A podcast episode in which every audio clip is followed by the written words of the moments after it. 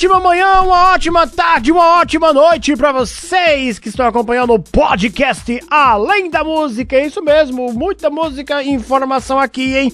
E estamos preparando um especial, um podcast bem legal para o mês de junho. Então fica ligado, fica ligeiro aqui no Além da Música. Vamos embora começar nosso giro de notícias. O seu Jorge é condenado a pagar 500 mil de indenização à família de Mário Lago pela música Mania de Peitão. Olha só, o cantor e compositor seu Jorge da Universal Music e a produtora Cafuné Produções foram condenados a pagar 500 mil reais de indenização aos herdeiros do compositor Mário Lago na última sexta-feira, hein, na 29ª Vara Civil do Rio de Janeiro. A indenização se refere à música Mania de Peitão, lançada em 2004 no álbum Cru. Ela usa trechos da música Ai Que Saudades da Meia, composta por Mário Lago, musicada por Ataúfo Alves. Olha só. Além disso, eles também foram condenados a pagar 50% dos direitos autorais da música Mania de Peitão, arrecadados no período de 2004 a 2006. Olha só que babado, hein? Que babado isso aí. Fortíssimo, vai fazer como ousado, fortíssimo, né? Olha só, o Nat Roots ergue pontes no novo álbum Good Vibration sem distanciar do ponto de partida da banda. O Nat Roots, né? É, apresenta a sentença proferida por Yaltza Aprício, atriz mexicana, deu origem indígena na abertura de American Vibra, primeira das nove músicas de que compõem o repertório de parte inicial do 13º álbum da banda Nat Roots. Traduz o conceito e as intenções do disco lançado na última sexta-feira também, com título em inglês. Embora apareça na capa do disco sobre águas no Lago Paranoá, cartão postal de Brasília, cidade natal da banda, formada em 96, o Nat Roots ergue pontos no álbum para tentar se espraiar, né, no mercado latino-americano, formado pelos países de língua hispânica, território desbravado por artistas brasileiros desde os anos 60 e mais recente pelas estrelas do universo sertanejo e funk, né? Olha só aí o Nat Roots querendo embarcar aí no na linha, né? Onde vai mais com a língua espanhola, a língua inglesa, é o que tá fazendo a Anitta também. A Anitta tá indo muito nessa vibe de entrar nesse território, né? Girl from Here, né? Que a galera tá, ah, não é aquela música da Anitta. Mas galera, a Anitta tá lançando música pra gringa, né? E a galera quer aquela música batidão da Anitta. E você não vai encontrar. Você não vai encontrar, né? E, e você vai encontrar ela querendo fazer algo pra lá fora. Lá fora eles vêm, curte a paradinha e vai embora, né?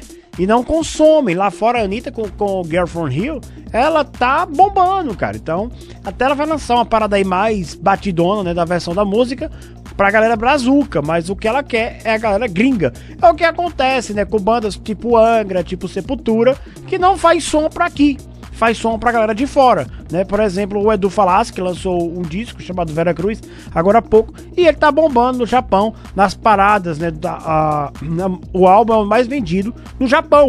Então ele não faz música para brasileiro, nós que consumimos o produto que ele importa para fora, né? É o que acontece, é o que tá acontecendo.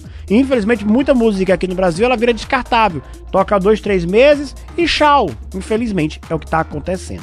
Outros artistas, olha só, o Caetano Veloso e o Roberto Carlos cantam em espanhol em álbuns de artistas mexicanos. Veja só que interessante. Coincidentemente, dois recém-lançados álbuns de artistas mexicanos trazem participações de cantores brasileiros em músicas gravadas em espanhol, à distância por conta da pandemia. Apresentados também na última sexta-feira, dia 28 de maio. Ambos os discos foram idealizados para celebrar as culturas musicais de países latinos de língua hispânica. Caetano Veloso participa do álbum da cantora mexicana Natália Lafourcade, um Canto por México, volume 2, sequência do premiado projeto fonográfico lançado em maio de 2020.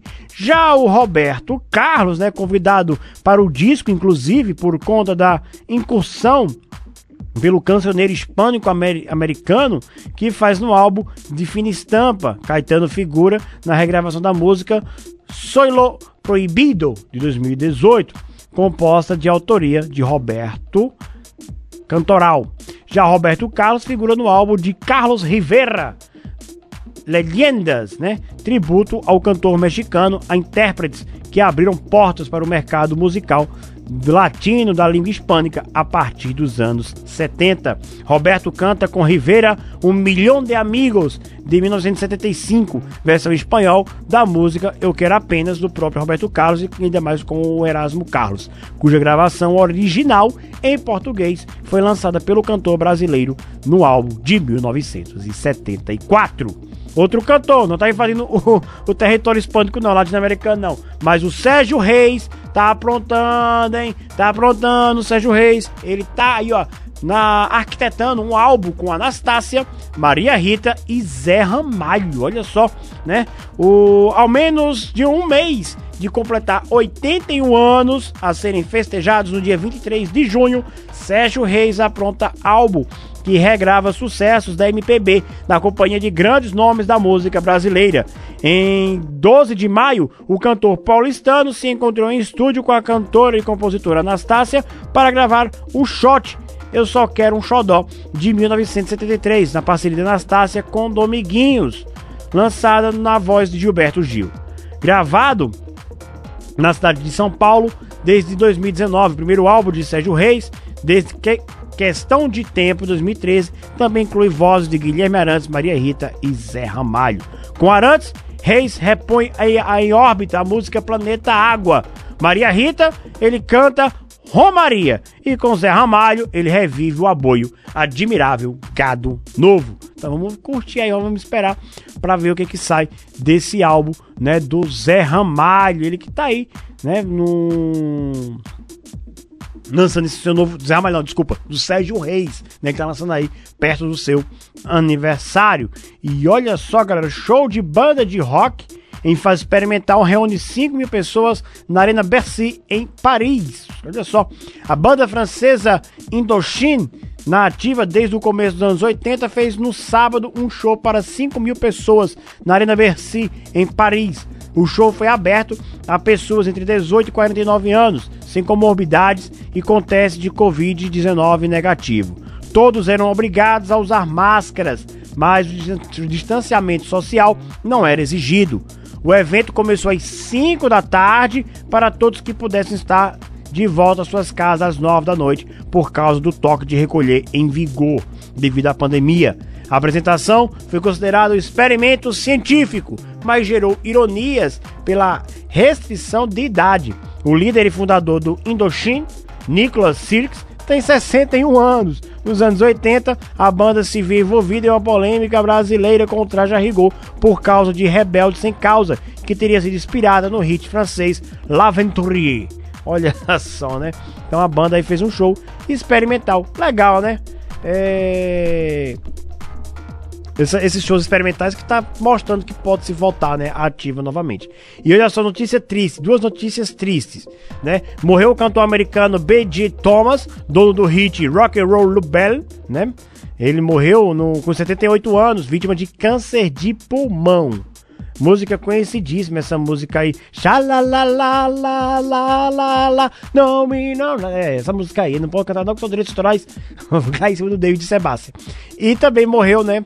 O, na certidão, é, quer dizer, morreu o cantor que deu voz, né, a grandes sambas enredos das escolas de samba, o Dominguinhos da Estácio, do Estácio. Entre os sambas enredos que ele deu, né, o intérprete de sambas enredos igualmente marcantes, como Liberdade, Liberdade, abre as asas sobre nós. Então aí ele interpretou esse samba enredo campeão do carnaval de 1989 pela Imperatriz Leopoldinense. Infelizmente, né, a gente vê notícias, notícias tristes aí, né, no no mundo da música. E para encerrar, o Nightwish, uma banda finlandesa, fez um, um um milhão de euros. Olha só, galera. O Nightwish, ele faz bilheteria de um milhão de euros em apresentação virtual.